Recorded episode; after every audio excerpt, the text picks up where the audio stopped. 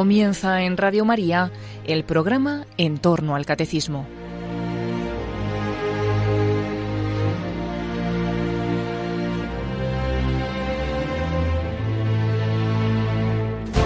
Como resumen de las catequesis sobre la Iglesia que el padre Luis Fernando de Prada está haciendo en su programa sobre el Catecismo de la Iglesia Católica, les vamos a ofrecer en varios sábados la reposición de varios programas del Compendio del Catecismo que dirigieron en Radio María hace unos años el padre Roberto Visier y el padre Mario Ortega.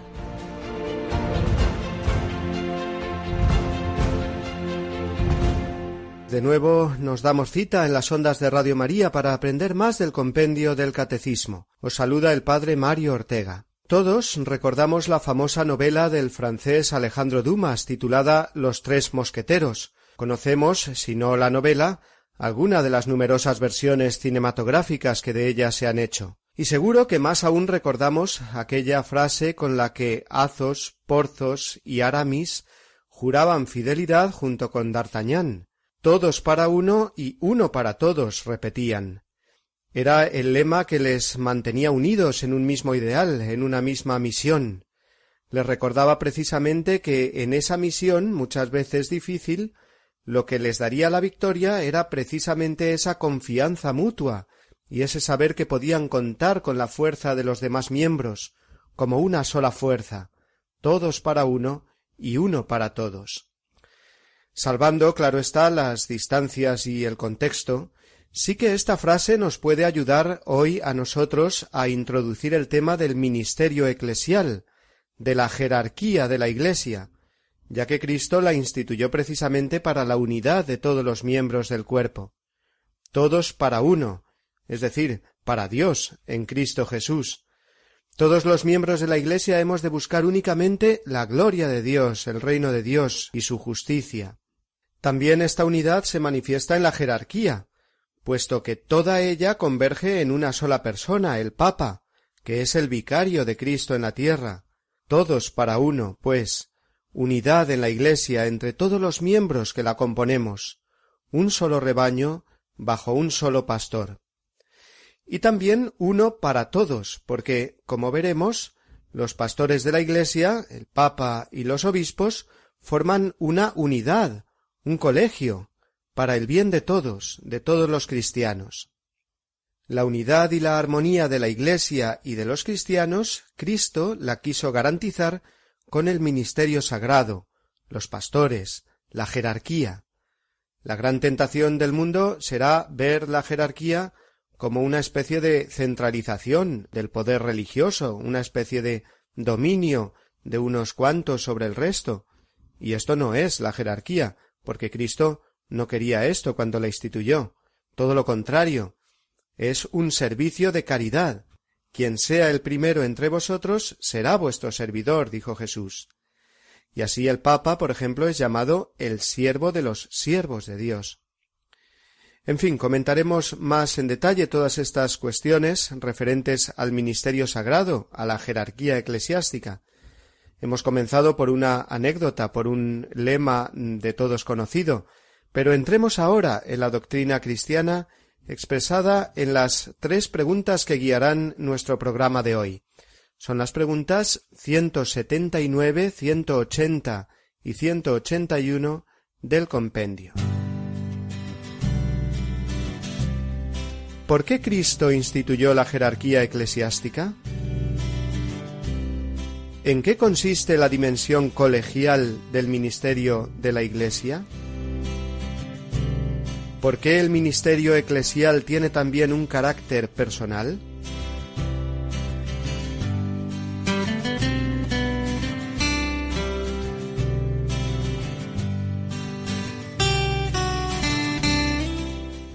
Hemos dicho que la jerarquía de la Iglesia muchas veces puede ser vista aun por los mismos católicos con ojos demasiado superficiales, que la considerarían como lo que son los jefes a nivel empresarial, estableciendo como dos niveles dentro de la Iglesia, el superior o de mando y el inferior del resto de los mortales, dos niveles entre los cuales tantas veces se intenta ver o crear oposición o contraste. nada más lejos de la voluntad fundacional de Cristo, que fundó la jerarquía para la unidad, para hacerse él, como buen pastor, visible en medio de su pueblo. Así nos lo explica el número 179 que escuchamos a continuación. ¿Por qué Cristo instituyó la jerarquía eclesiástica? Cristo instituyó la jerarquía eclesiástica con la misión de apacentar el pueblo de Dios en su nombre, y para ello le dio autoridad. La jerarquía está compuesta por los ministros sagrados, obispos, presbíteros y diáconos. Gracias al sacramento del orden, los obispos y presbíteros actúan en el ejercicio de su ministerio en nombre y en la persona de Cristo cabeza. Los diáconos sirven al pueblo de Dios en la diaconía de la palabra, de la liturgia y de la caridad. La razón de ser de la jerarquía de la Iglesia es la de apacentar el pueblo de Dios en nombre de Jesucristo, con la autoridad que para ello el mismo Cristo le ha dado. Cristo, el único pastor de la Iglesia, se hace visible y presente a través de los pastores que él ha elegido y consagrado por el sacramento del orden. La jerarquía está formada por ministros sagrados, obispos, presbíteros y diáconos. Tiene su vértice en el Papa, que es el obispo de Roma, sucesor del apóstol San Pedro, con él los demás obispos del mundo, que son los sucesores de los apóstoles, y como colaboradores de los obispos, participando también del sacerdocio de Cristo, están los presbíteros. Y en un tercer grado del sacramento, sin ser sacerdotes, pero sí con un oficio orientado especialmente hacia la caridad y el servicio, como veremos, los diáconos. Estos son los tres grados del ministerio sagrado episcopado, presbiterado y diaconado, que componen lo que conocemos como la jerarquía de la Iglesia. Antes de nada, consideremos bien lo que significa la expresión ministros sagrados, el ministerio sagrado. Estamos acostumbrados a oír la palabra ministro en un argot político, los ministros del gobierno, o ministerio eh, del interior, del exterior, de sanidad, etc. Conviene, pues, que nos fijemos en primer lugar en el sentido etimológico y religioso de este término ministerio sagrado, para entenderlo en este sentido y no en otro, que estos son los problemas que muchas veces tenemos, que términos que utilizamos con un valor o sentido religioso en el mundo se entiende en otro contexto y esto causa confusión ya desde el principio. Y saber de dónde viene la palabra nos ayudará mucho. Ministro viene del verbo latino ministrare, que significa servir, cuidar, atender, haber recibido un poder no para utilidad propia, sino para administrarlo, darlo, repartirlo, para cuidar de otros. Y ministro viene de minister, más aún de la palabra minus, que significa menos. El verdadero minister ministro no es el que se cree más, sino menos, en el sentido de que es el que está puesto al servicio de los demás. Esta es la idea. Todo ministro es el que administra algo que no es suyo, no es padrón o jefe absoluto, sino administrador, encargado, si se quiere. Ha recibido un poder y unos bienes para administrarlos y para administrarlos bien, en favor de todos. Luego, ministro sagrado será el que administra las cosas sagradas, es decir, la palabra de Dios, eh, los sacramentos, la Iglesia en general, sacramento universal de salvación, dirigiéndola. La cabeza es Jesucristo. Cristo es la fuente del ministerio en la Iglesia, leemos en el Catecismo Mayor número 874. Los apóstoles han sido nombrados por el mismo Cristo ministros, es decir, administradores, de los frutos de la redención. Un ejemplo que a mí me gusta mucho meditar al considerar esta realidad es el milagro de la multiplicación de los panes que leemos en el capítulo seis de San Juan. Jesús hace el milagro, es decir, eso que no pueden hacer los hombres, pero luego dice a los hombres, a los apóstoles, dadles vosotros de comer, es decir, esos frutos eh, milagrosos, digamos, eh, panes y peces multiplicados por el poder de Cristo son los que tienen que ser repartidos después por los apóstoles. Bueno, pues así se entiende lo que es el ministerio dentro de la Iglesia. Y ningún ministerio en la Iglesia se podrá entender al margen de Cristo, que es el que le da a dicho ministerio de obispo, de presbítero o de diácono la autoridad y la orientación hacia la caridad. El ministerio sagrado tiene, pues, un fundamento divino, es de institución divina, lo ha establecido así Jesucristo. No es un invento humano. Esto lo podemos entender también desde otra perspectiva, digámoslo así, más misionera. Nadie puede anunciarse a sí mismo el Evangelio, ni nadie puede darse a sí mismo la misión de anunciar el Evangelio a otros. El Evangelio es pura gracia de Dios, no es obra humana, es de Dios. Y es Dios el que ha querido ponerla en manos de los hombres, estableciendo el ministerio sagrado. Elige a algunas ovejas del rebaño para hacerlas pastores, y para ello establece un sacramento, el sacramento del orden, con el cual les da autoridad, el poder, de anunciar su Evangelio y administrar los sacramentos que dan la gracia de la salvación. El mismo nombre, sacramento del orden, nos está hablando de una ordenación, es decir, de una jerarquía. Y así a los apóstoles los hizo sacerdotes en la última cena, cuando les dijo Haced esto en conmemoración mía. Les dio también el poder de perdonar los pecados después de la resurrección. Recibid el Espíritu Santo, a quienes perdonéis los pecados les quedan perdonados. Le dejó a Pedro el encargo especial de ser pastor universal de la Iglesia, cuando por tres veces le dijo apacienta a mis ovejas, según leemos en Juan 21, 15.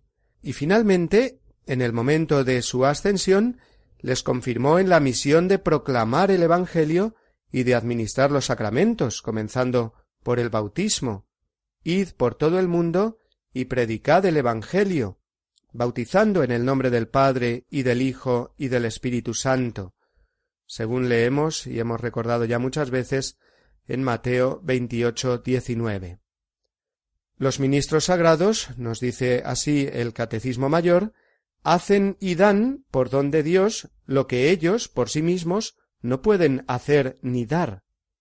Esto es la gracia, a través de la palabra y de los sacramentos. El ministerio sagrado eh, se recibe, lo hemos dicho, por el sacramento del orden, y está orientado exclusivamente al servicio, nunca a la gloria o poder personal, sino al servicio de Dios y de los hombres. De Dios, en primer lugar, porque recibiendo el sacramento del orden, la persona es hecha enteramente dependiente de Cristo, que le da la misión y la autoridad.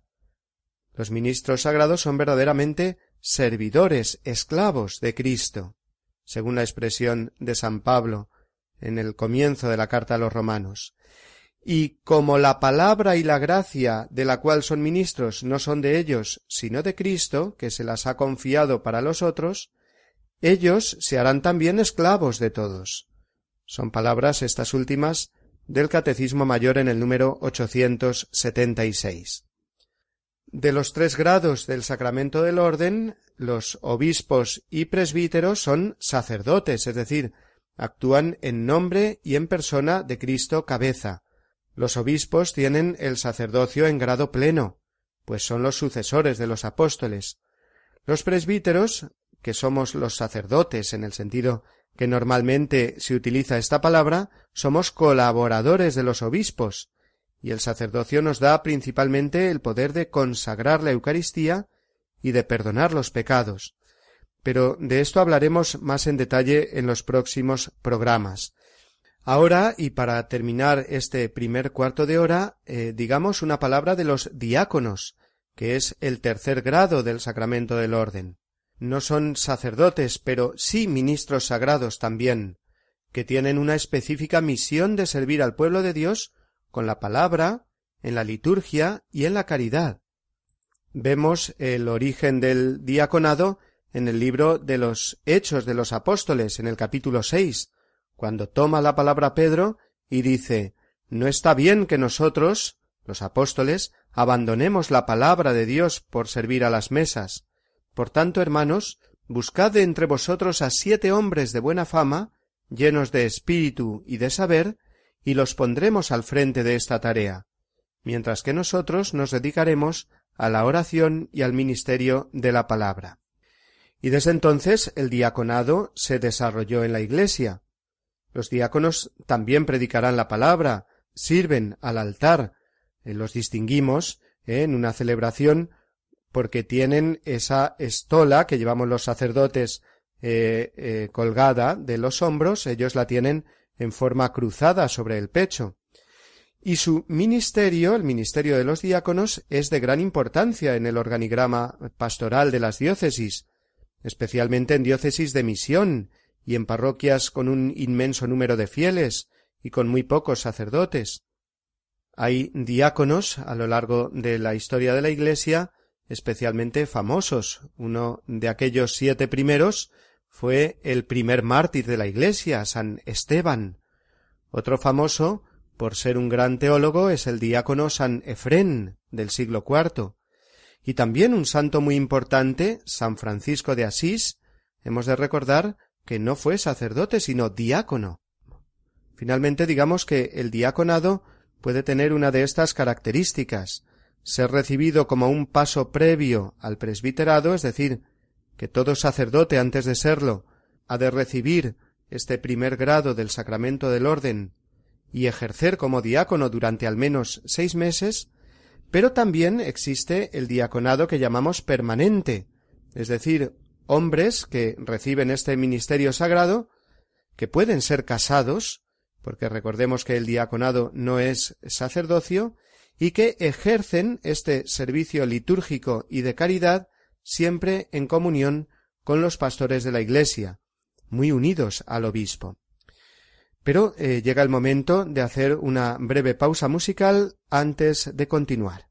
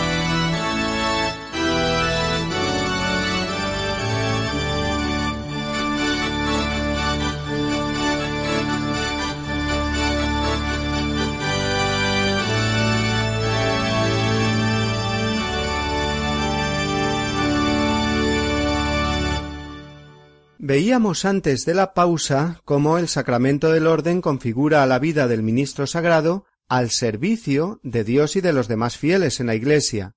Ahora veremos cómo también todos los ministros sagrados forman, gracias igualmente al sacramento del orden, una unidad o colegio.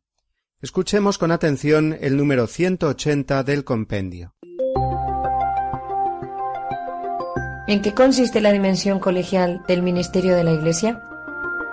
A ejemplo de los doce apóstoles elegidos y enviados juntos por Cristo, la unión de los miembros de la jerarquía eclesiástica está al servicio de la comunión de todos los fieles. cada obispo ejerce su ministerio como miembro del colegio episcopal en comunión con el Papa, haciéndose partícipe con él de la solicitud por la Iglesia Universal. Los sacerdotes ejercen su ministerio en el presbiterio de la Iglesia particular en comunión con su propio obispo y bajo su guía. No se puede entender el ministerio sagrado de obispos, presbíteros y diáconos sino desde la unidad de todos ellos. Y la unidad entre los miembros del cuerpo místico de Cristo siempre tiene un nombre comunión.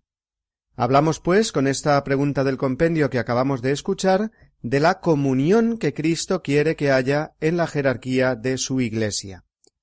El fundamento evangélico de la unidad del ministerio sagrado es este hecho concreto y simple, que los apóstoles fueron elegidos por Cristo juntos y enviados juntos, según leemos en Lucas 6:12.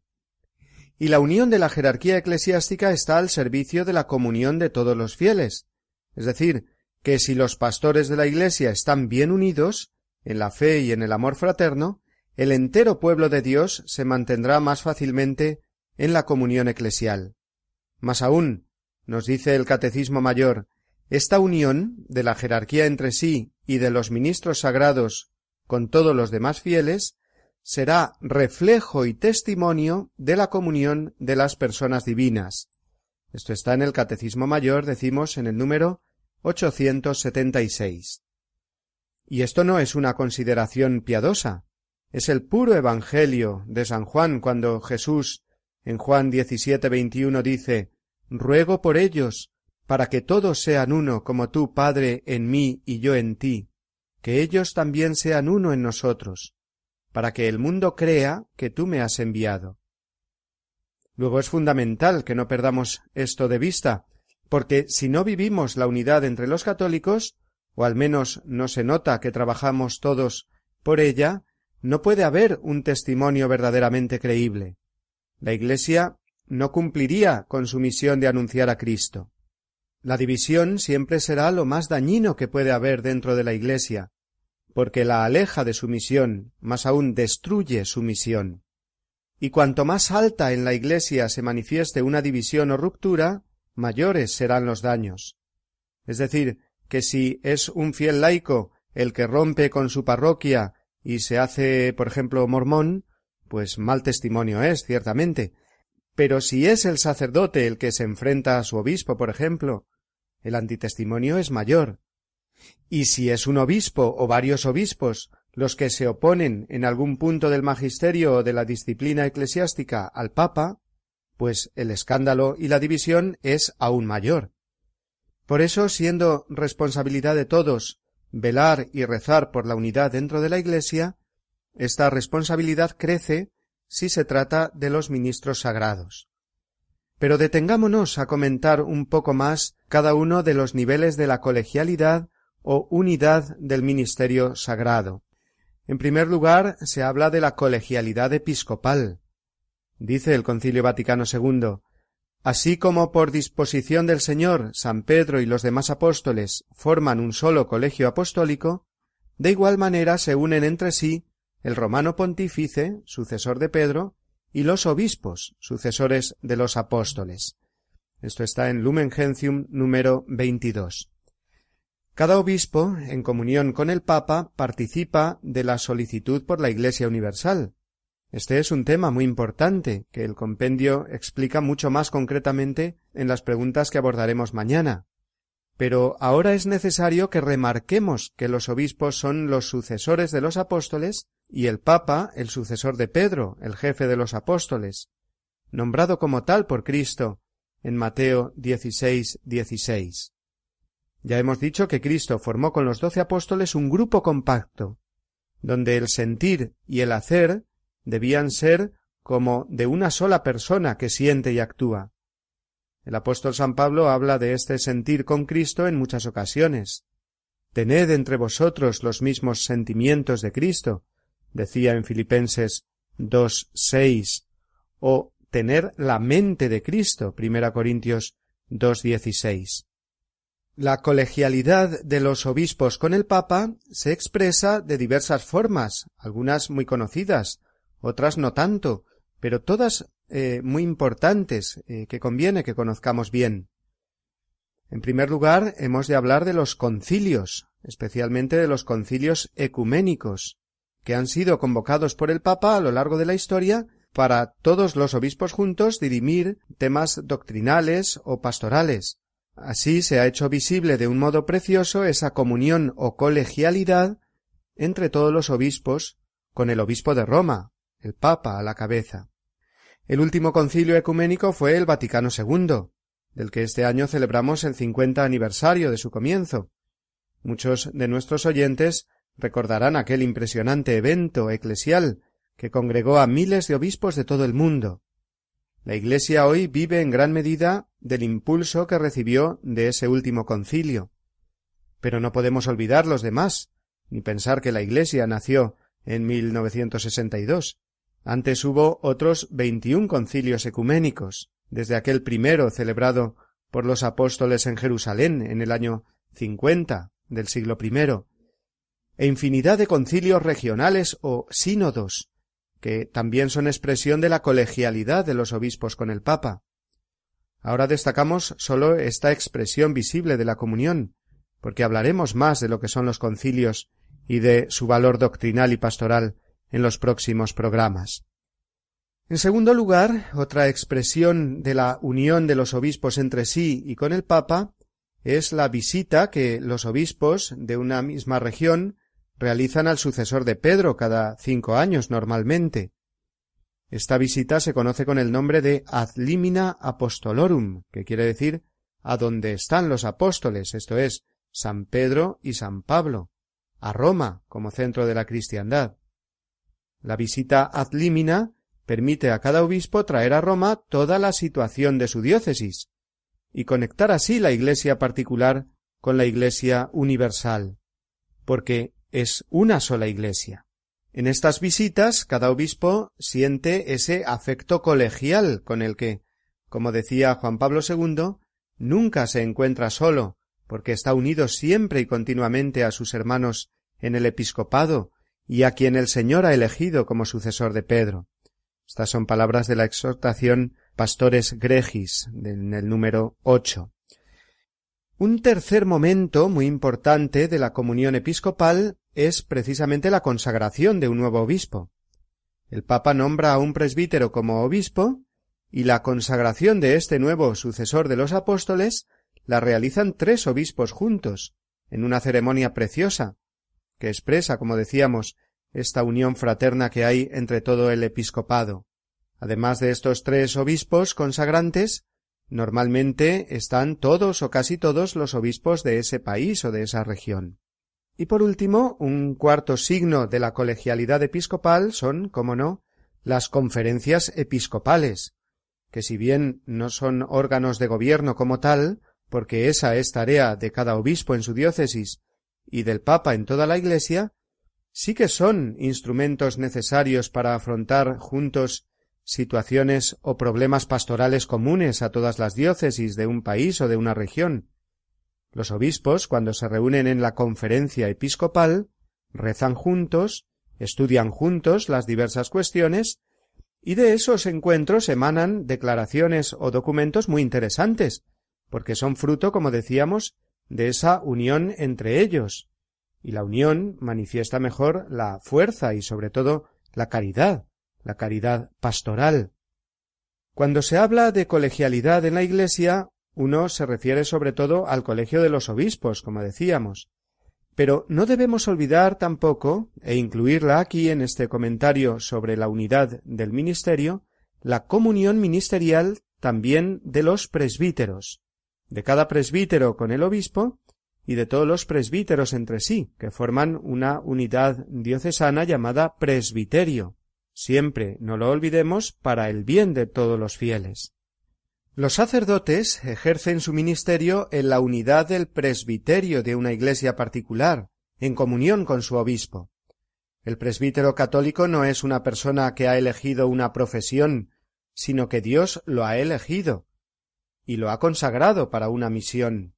Esa misión sólo la puede cumplir en la comunión con la Iglesia a través de su obispo. No puede, por tanto, ir eh, por libre, enseñando como evangelio lo que son sus opiniones, ni quitando o poniendo elementos litúrgicos, ni tampoco diciendo que esto es o no es pecado, independientemente de lo que dice el magisterio de la Iglesia. No ejerce una profesión civil, ejerce un ministerio sagrado, que le inserta en una unidad de comunión, que se llama, hemos dicho, presbiterio, encabezado y guiado por un obispo, que es el sucesor de los apóstoles, y que hace presente en la diócesis o iglesia particular la Iglesia universal, la única Iglesia de Cristo. Cuando uno recibe el sacerdocio, el presbiterado, promete ante el obispo obediencia y respeto a él y a sus sucesores. Luego, no es una cuestión sólo de apariencia o superficial, sino que forma parte de la vida del presbítero la obediencia al obispo y la comunión con él. Si no tenemos esto muy claro y no renovamos diariamente esta conciencia, comenzando por los mismos presbíteros, enseguida vendrán visiones y juicios muy parciales y superficiales, es que este sacerdote es muy avanzado, mientras que su obispo es muy conservador y no lo entiende. Es que este otro sacerdote no es muy obediente al obispo, pero lo importante es que está al lado de la gente. Si es que no es eso. Esas son otras categorías que hacen olvidar la realidad más honda del ministerio sacerdotal, que éste es comunión con el obispo y con los demás presbíteros, y no se puede ejercer de otra manera que no sea mediante esta comunión visible y efectiva, que es la que hace eficaz al ministerio.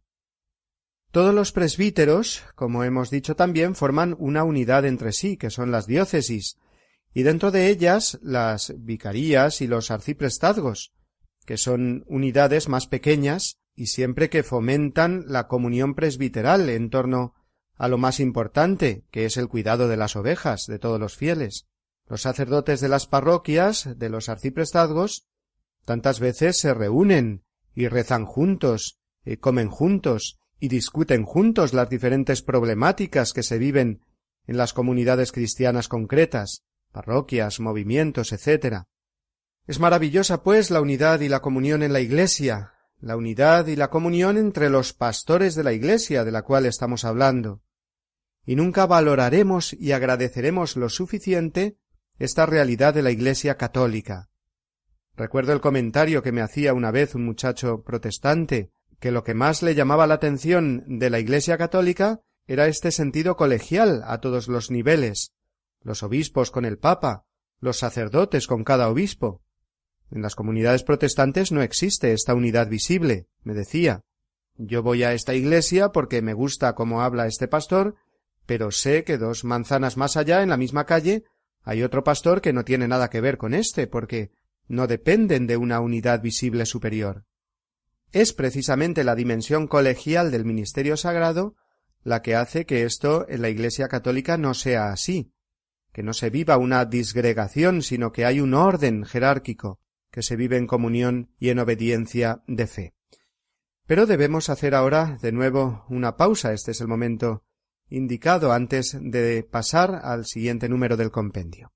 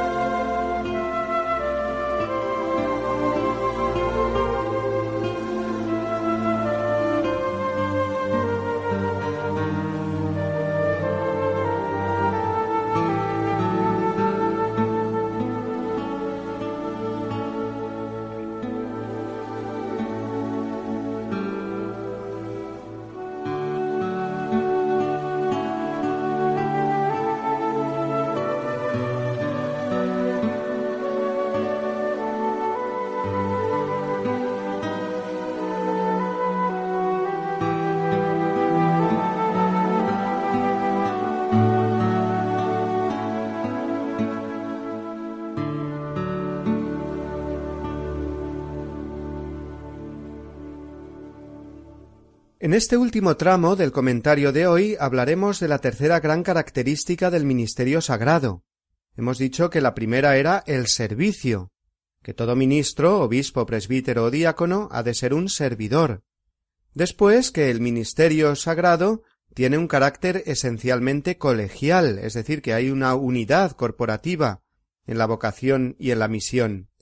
Y ahora nos queda comentar, y lo hacemos con la pregunta 181, el carácter personal del ministerio ordenado.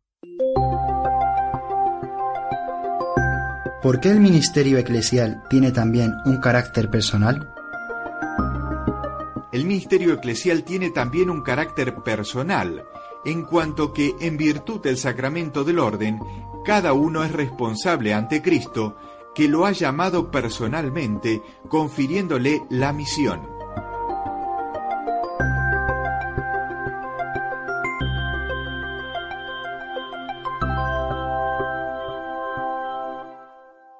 Jesucristo eligió a los doce apóstoles, los eligió juntos, pero lo hizo personalmente, uno a uno, llamándolos por su nombre. Ya era este el modo de hacer de Dios en el Antiguo Testamento la vocación personal, la llamada por el nombre concreto, de los patriarcas, de los profetas. Recordemos, por poner un ejemplo, la preciosa llamada a Samuel, cuando era un niño y mientras dormía Dios pronunció varias veces su nombre. A veces cuando Dios llama a la persona hasta le cambia el nombre. Por ejemplo, cuando Dios llamó a nuestro Padre en la fe y le dijo A partir de ahora ya no te llamarás Abraham, sino Abraham. Leemos en Génesis 17.5. Del mismo modo, cada apóstol ha sido llamado personalmente por Jesús. Sígueme, escuchó por ejemplo San Mateo a la mesa de los impuestos, o Pedro aun después de las negaciones. La misión es común de todos los apóstoles, pero cada uno de ellos es testigo de una experiencia personal de encuentro con Cristo. Porta una responsabilidad personal ante Él, que le ha enviado a dar testimonio. Y más que testimonio, Cristo constituye a cada apóstol imagen suya, le da el poder de actuar en su nombre. Cada obispo y cada sacerdote actúa en persona de Cristo cabeza. Esto quiere decir que es Cristo quien habla cuando ellos dicen esto es mi cuerpo o yo te absuelvo de tus pecados. Este es el misterio. No es una cuestión superficial ¿O están haciendo como una representación teatral los sacerdotes cuando usan la primera persona? Es realmente Cristo quien habla por medio de ellos y en ellos. Y como Cristo habla, su poder se hace presente a través de ellos, de manera que el pan se convierte en su cuerpo y el vino en su sangre. Y es Cristo el que perdona igualmente cuando el sacerdote dice yo te absuelvo. No es un teatro, digo, ni ningún símbolo, sino una realidad visible y misteriosa al mismo tiempo. Y esto quiere decir que cada obispo o presbítero actúa en persona de Cristo cabeza de la Iglesia. Esta configuración del sacerdote con Cristo cabeza no nos tiene que llevar, sin embargo, a pensar que la eficacia de la salvación dependa exclusivamente de la persona del ministro. La eficacia del sacramento está salvaguardada por la naturaleza del mismo, esto es, no depende la eficacia de la misa, de la confesión o cualquier otro sacramento de que el sacerdote esté en gracia de Dios, o sea más o menos santo. Dios garantiza que cada sacramento da la gracia independientemente del grado de santidad del ministro que lo confiere. Esto es lo que se conoce en la teología sacramental como el ex opere operato. Pero, ¿qué duda cabe que el ministro ordenado está llamado a transparentar lo más posible en sus virtudes a Jesucristo, y que cuanto más santo sea, más fácil y abundantemente correrá la gracia a través de él para llegar a los fieles. Pensemos en un santo cura de Ars, que es el modelo de todos los sacerdotes. La misa es igual de válida y eficaz, sacramentalmente hablando, la celebre un sacerdote santo u otro que no lo sea tanto, pero es indudable que la santidad del ministro que la preside posibilita que un cúmulo de gracias añadidas venga en beneficio de los fieles, de la Iglesia entera. Igual ocurre, y más aún lo puede uno comprobar en la confesión. Cualquier sacerdote válidamente ordenado y con jurisdicción para hacerlo, cuando absuelve, perdona los pecados. Nadie lo puede poner en duda. Pero en un sacerdote santo, sabio y prudente, siempre esas gracias de misericordia y consuelo para el penitente irán acompañadas del ejemplo de amor y entrega del confesor. Cada ministro sagrado, pues, como nos recuerda el compendio, es responsable ante Cristo de sus acciones y de sus palabras. Si éstas se corresponden con el Evangelio y con el magisterio de la Iglesia, porque vive esa comunión eclesial de la que hablábamos antes, pues entonces estará siendo un buen pastor, un buen ministro, porque administra bien lo que no es suyo, el Evangelio, para la salvación de los fieles, que tampoco son suyos, sino de Cristo. No le faltarán ni la originalidad ni la audacia necesarias en todo momento para hacer comunicar el Evangelio, porque es el Evangelio lo realmente atrayente. Un sacerdote tendrá que tratar de llegar a la gente y de comunicar bien, pero teniendo en cuenta que lo que atrae es el Evangelio, y no las originalidades, muchas veces excéntricas, en las que puede uno caer, bien de un extremo o bien de otro. Así pues, afirmamos, como resumen de todo lo hablado hoy, que el ministerio sagrado en la Iglesia es un servicio colegial y personal a la vez, ejercido en nombre de Cristo. Con estas precisas palabras lo resume el Catecismo Mayor en el número 879. Queridos amigos, tenemos que ir concluyendo ya para dar paso a las intervenciones y preguntas de los oyentes que nos quieran llamar. Vamos a terminar hoy con un texto de Juan Pablo II dirigido a los obispos, explicando su ser, su misión, su unidad colegial, unidad que no se puede entender separada de la unidad con los demás miembros de la Iglesia. Creo que este texto de la exhortación Pastores Gregis es una buena conclusión al programa de hoy.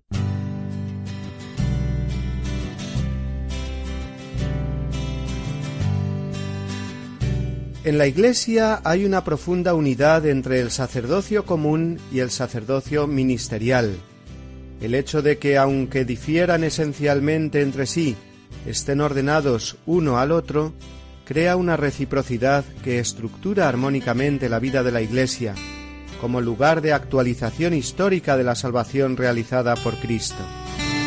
Dicha reciprocidad se da precisamente en la persona misma del obispo, que es y sigue siendo un bautizado, pero constituido en la plenitud del sacerdocio.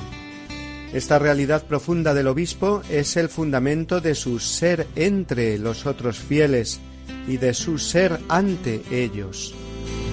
Lo recuerda el Concilio Vaticano II en un texto muy bello. Aunque en la Iglesia no todos vayan por el mismo camino, sin embargo todos están llamados a la santidad, y les ha tocado en suerte la misma fe por la justicia de Dios. Aunque algunos por voluntad de Cristo sean maestros, administradores de los misterios y pastores de los demás, sin embargo existe entre todos una verdadera igualdad en cuanto a la dignidad y a la actividad común para todos los fieles, en la construcción del cuerpo de Cristo. En efecto, la diferencia que estableció el Señor entre los ministros sagrados y el resto del pueblo de Dios lleva consigo la unión, pues los pastores y demás fieles están unidos entre sí, porque se necesitan mutuamente. Los pastores de la Iglesia, a ejemplo de su Señor, deben estar al servicio los unos de los otros y al servicio de los demás fieles. Estos, por su parte, han de colaborar con entusiasmo con los maestros y los pastores. El ministerio pastoral recibido en la consagración, que pone al obispo ante los demás fieles, se expresa en un ser para los otros fieles, lo cual no lo separa del ser con ellos. Esto vale tanto para su santificación personal que ha de buscar en el ejercicio de su ministerio, como para el estilo con que lleva a cabo el ministerio mismo en todas sus funciones.